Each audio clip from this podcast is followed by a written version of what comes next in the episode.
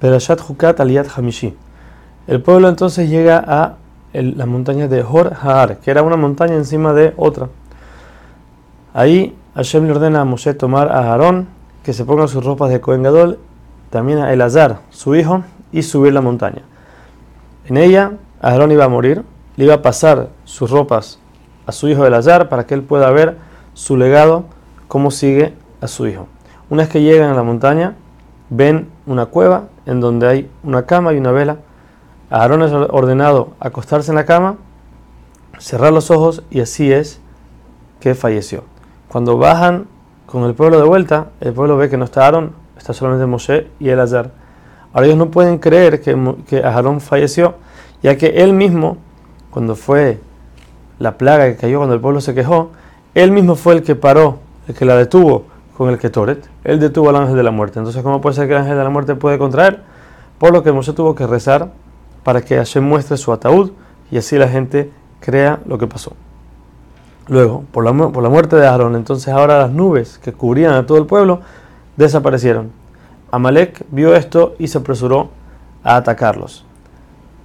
Para tener una ventaja sobre ellos, Amalek cambió su lenguaje al del pueblo de Kenan, para que así cuando el pueblo rece, sálvanos de Kenan, escuchando lo que están diciendo, el rezo no va a funcionar y así Amalek va a poder ganarles. Pero lo que no hicieron fue cambiar sus ropas, por lo que el pueblo vio que por un lado hablaban como Kenan, por otro lado se vestían como Amalek. Entonces por eso decidieron rezar, sálvanos de este pueblo. Y así fue que ganaron. Y el pueblo de Israel prometió que todo el botín que van a recibir de esta guerra va a ser entregado al Mishkan. Después de la guerra de Amalek y la muerte de Aarón, Hashem ordena regresar siete campamentos hacia atrás. El pueblo al ver esto piensa que así como pasaron 40 años, estaban a punto de entrar a Israel, antes de los 40 años y perdieron la oportunidad, así también de nuevo están yendo para atrás, o sea que otra vez se van a quedar 40 años en el desierto, por lo que se desesperan y empiezan de vuelta a quejarse sobre el man, que era, como sabemos, era una comida divina, la cual no tenía nada malo, por lo que la gente no tenía que desechar, simplemente entraba al, cuerpo y ahí se quedaba todo, se, se juntaba, todo era bueno para el pueblo. Y el pueblo se queja porque no era algo que estaban acostumbrados, era algo que era raro para ellos.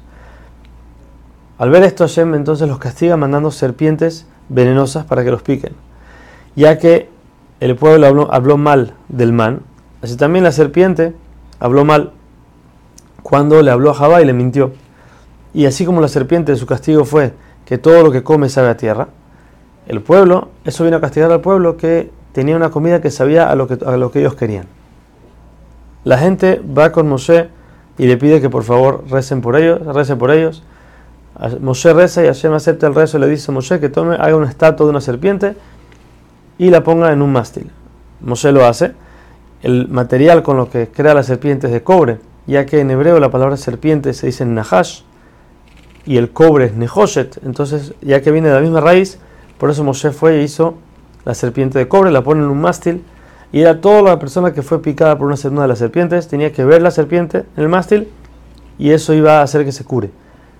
Dice Rashi, no es que la serpiente curaba a la persona, sino que la persona al ver, al levantar los ojos hacia, para ver la serpiente, automáticamente veía el cielo, se acordaba de Hashem, entonces subyugaba su corazón hacia él y eso hacía que se cure.